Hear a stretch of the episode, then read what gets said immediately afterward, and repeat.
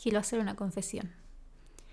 Es que no sé cómo empezar este podcast nunca, porque no sé saludar, no sé saludar en persona. Eh, de hecho, pre-pandemia era muy de distancia con el otro y movía la mano, así como, hola. Y bueno, post pandemia, dos metros mínimo. Así es que no sé iniciar una conversación y se refleja aquí.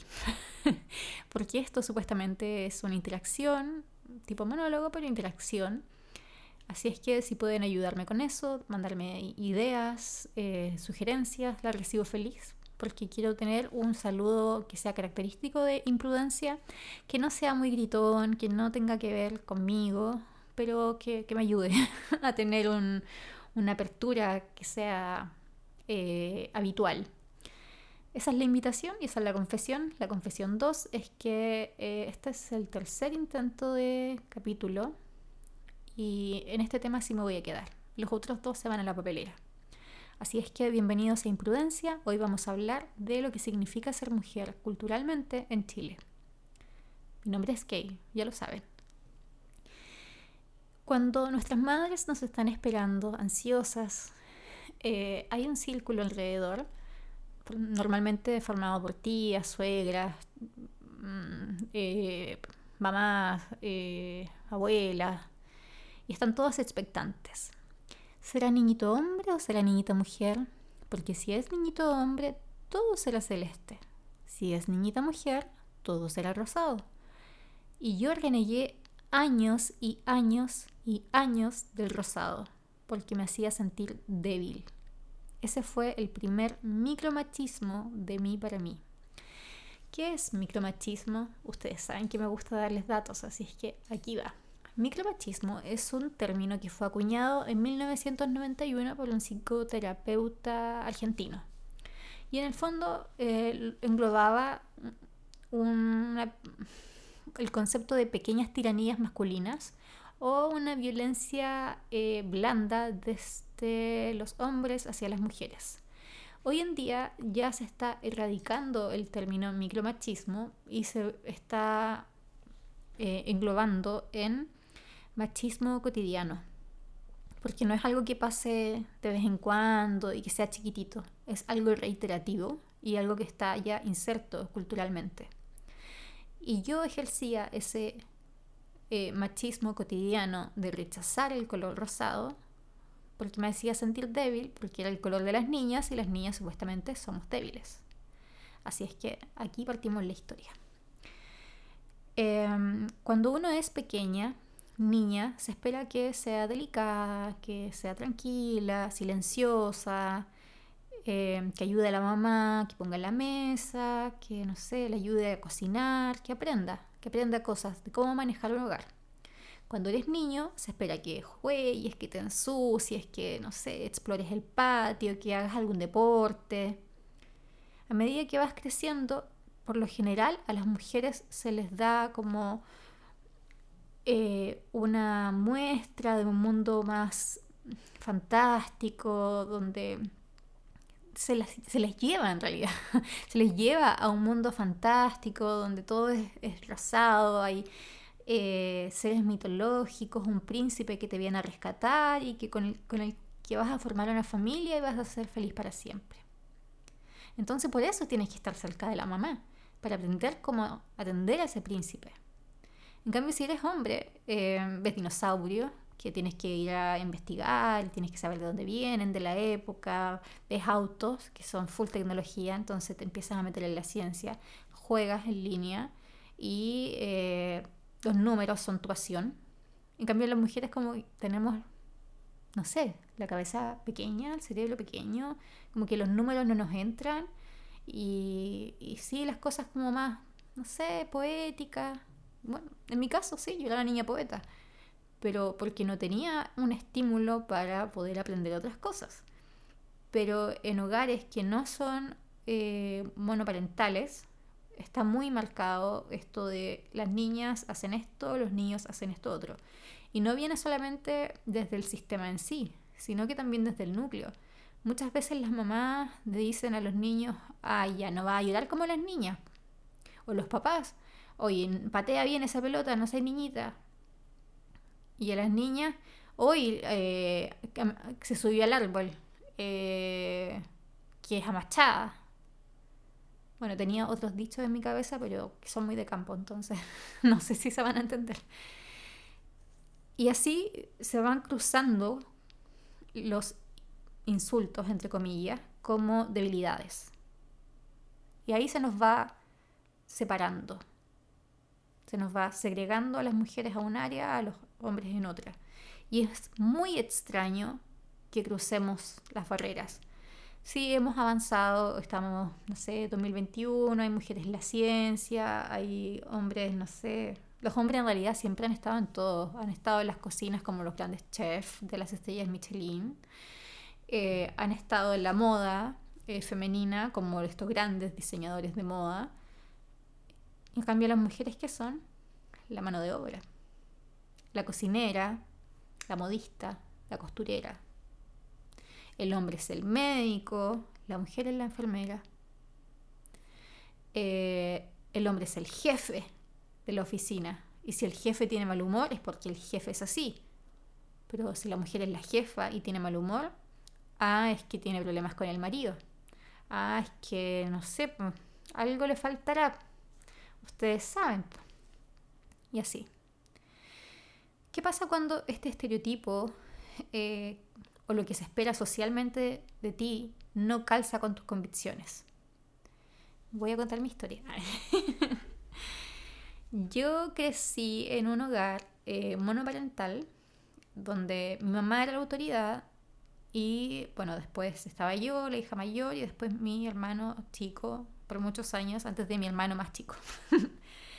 y eh, llegó un momento en que mi mamá y yo estuvimos a la par porque ella trabajaba y yo hacía las cosas del hogar. Eh, obviamente mi mamá me dejaba todo hecho, porque nunca tuve intenciones de, no sé, aprender a cocinar, nunca, nunca me llamaba la atención. No, no, no sé si es por rebeldía interna, porque sé hacerlo, sé hacerlo. Y hubo un tiempo en que cocinaba mucho porque tenía una dieta aparte, bla, bla, bla. Pero no me gusta. Así es que eh, en ese tiempo éramos a la par, pero yo hacía todo. Podía limpiar hasta el baño, pero la cocina no. y mi hermano, bueno, en su condición no podía hacer cosas, pero yo me comparaba con mis primos. Y por ejemplo, yo sí podía hacerme cargo de labores domésticas, pero mis primos, hombres de la misma edad, no. Ellos no hacían cosas de la casa, a menos que estuviesen castigados. Si se habían portado mal, el castigo era lavar la losa, limpiar las ventanas. Pero no era algo habitual. En cambio, para mí era de todos los días. Cuando fui creciendo y como ya estaba más a la par con mi mamá, tenía una opinión. Tenía voz en mi casa. Tenía información a mi alcance que compartía con mi mamá, generábamos temas, debates. Entonces cuando no estábamos solas nosotras dos, eh, y había más gente, para los demás era incómodo que yo hablara tanto. ¿Por qué ella se inmiscuye en temas de adulto? ¿Por qué ella opina tanto? ¿Por qué tiene tantas opiniones?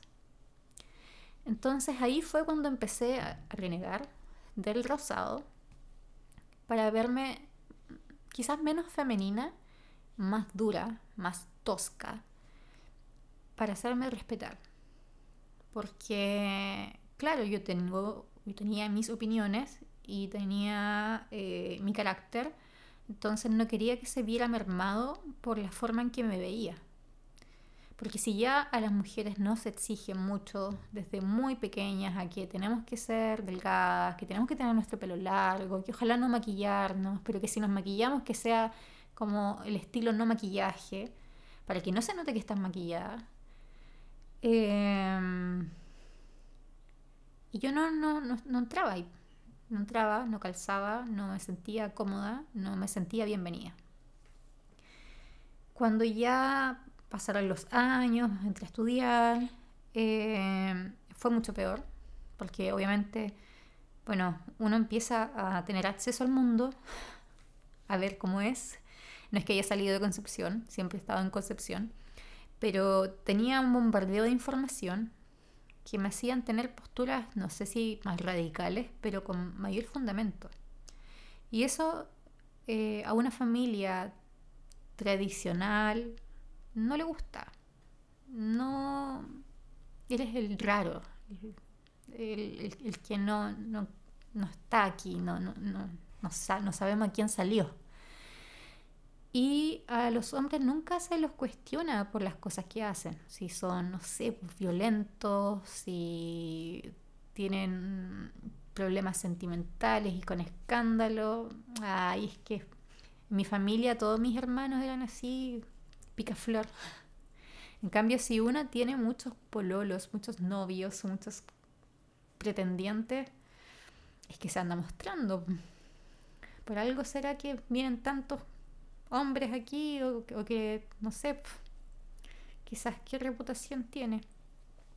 Así es cuando tú vives en un lugar del sur, sobre todo cuando son más, em, no sé si tradicionales en realidad, donde existe un mayor nivel de em, machismo arraigado y que es normal, porque también vivieron eso y se les enseñó eso, entonces si no hay nadie que vaya a mostrar lo contrario, no hay un contrario en realidad. En fin, después eh, de que llegué a mi independencia económica, eh, es el tienes que tener esto, tienes que tener esto otro, comprarte un auto, comprarte esto, viajar, andar bien vestida, eh, tener una buena carrera, pero también tienes que prepararte para tener una familia, si tienes que ser mamá, ojalá antes de los, de los 30, porque a los 30 y después de los 30 ya no tienes la misma energía y después de los 30 y después de los 35 el reloj biológico tic tac tic tac tic tac. Tuve muchas de esas conversaciones que en realidad no eran conversaciones sino que era escuchar en que me decían eh, oye pero se te está pasando la edad si quieres tener hijos plural. Em, además que, no sé, pues si tienes uno ahora y después esperas muchos años, van a tener una diferencia importante de edad, va a tener que criar dos veces, mejor cría de una, que sean seguido. Y, y a los hombres no se les pide eso. Yo creo que ningún hombre a los 30 ha tenido ese, oye, ¿y en qué momento va a tener hijos tú? Porque en realidad los hombres tienen cuerda hasta, no sé, hasta que se mueren casi. En cambio, una, una después de los 40, vence, vence. O sea, a los 30 ya estáis pasando, está llegando la fecha de vencimiento, pero después de los 40, no, ya estáis como para dejar el yogur en merma. Así es que mm, la vida de las mujeres culturalmente es súper corta, es muy corta. Así es que... Em, me quedan solamente 10 eh, años de vida, así muchas gracias, de vida útil. Y eso es lo otro, hay que verse joven, hay que verse bien, presentable, eh, porque si no, hasta la persona más, el hombre más descuidado, te va a tratar de fea. Y lo peor de todo es que te lo gritan, como si alguien les preguntara. Y si te ves bien, también te lo gritan como si alguien les preguntara. Y no, y más encima tenemos que tomarlo como el lago, porque si te ofendes, eres una amargada. Así es que mm, aquí llegamos al punto actual de mi historia, en que, bueno, trabajo con personas de un rango etario que son mayores al mío y con quien no me siento identificada, con quien por lo general tengo debates, porque, bueno, para ella yo soy no sé, como la subversiva del grupo, porque no tengo, eh, no he seguido el hilo conductor. Y probablemente el hilo conductor que mi familia también esperaba, o tiene la ilusión aún, que siga, y es nacer, crecer, reproducirse, morir. Yo solamente nací, crecí, me compré mucha ropa, eh, creé prudencia, creé imprudencia y estoy en limbo no he salido de ese limbo. Entonces, si no salgo de ese limbo, quizás puedo plantar un árbol, para que no me digan nada. En fin, ¿por qué quise tocar este tema hoy día? No solamente por eh, demostrarle un poquito lo que pasa culturalmente, porque esto fue muy a la pincelada, muy superficial, sino porque la contingencia lo obliga. Lamentablemente vamos a tener un diputado de extrema derecha que no cree que nosotros las mujeres seamos inteligentes, que tengamos derechos, que tengamos que ser respetadas, que no somos nada, no merecemos nada. Y eso es gravísimo. Primero porque somos más mujeres que hombres en este maldito país. Segundo, porque somos nosotras la fuerza trabajadora, la fuerza doméstica. Somos nosotras las que generamos estabilidad. En los matrimonios, los... Claro, se complementan bien. yo creo que la gente se casa por eso, porque se complementan y todo pero se espera que la mujer es la que lleve estabilidad. El hombre provee, la mujer administra. Y para este tipo de personas nosotros somos eso, alguien que sirve. Y sirve de forma, no sé, atender y sirve también para atender las necesidades sexuales del marido. Eso lo encontré increíble increíble. No, puedo creer que exista un cerebro y que probablemente existan muchos más que crean lo mismo. Y me dolió. Me dolió porque yo no calzo en esa ideología. No calzo en esa en ese hilo conductor que les comenté. Y no por rebeldía, sino porque no quiero. Fin. No hay una explicación. No tengo por qué darla. Y cada vez que me preguntan, ¿pero por qué no quieres? ¿Es por lo que pasó? ¿Es por tu historia? Es porque no quiero. Se acabó.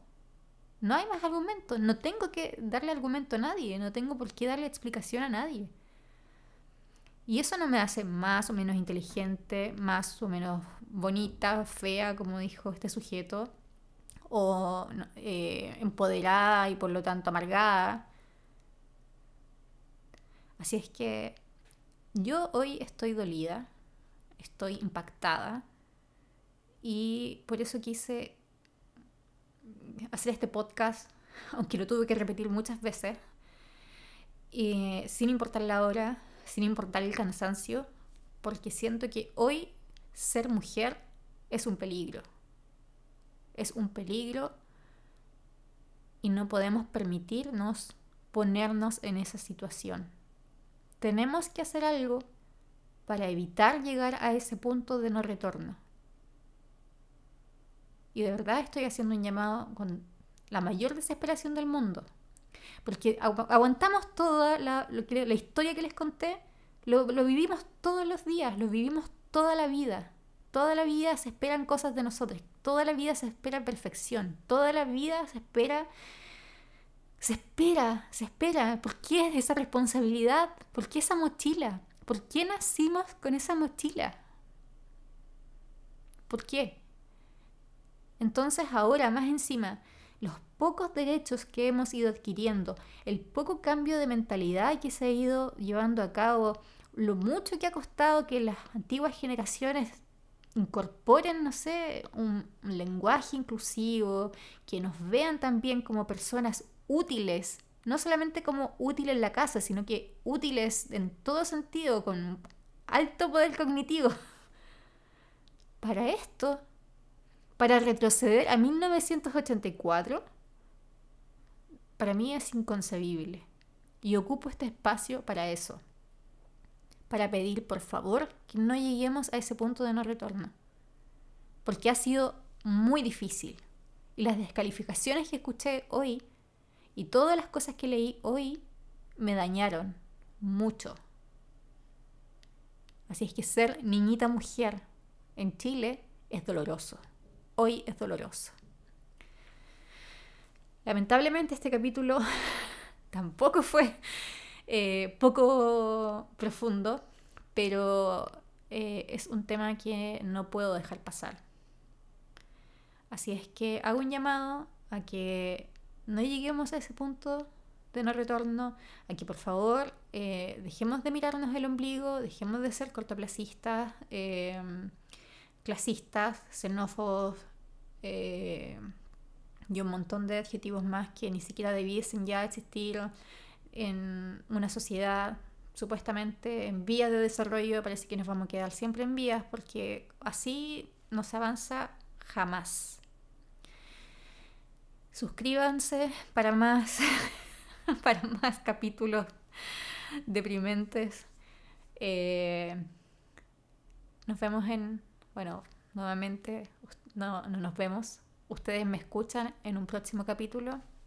Eh, activen las notificaciones porque se viene rudo y mm, tengo muchas cosas que decir. Así es que hasta la próxima. Cariños. Chao.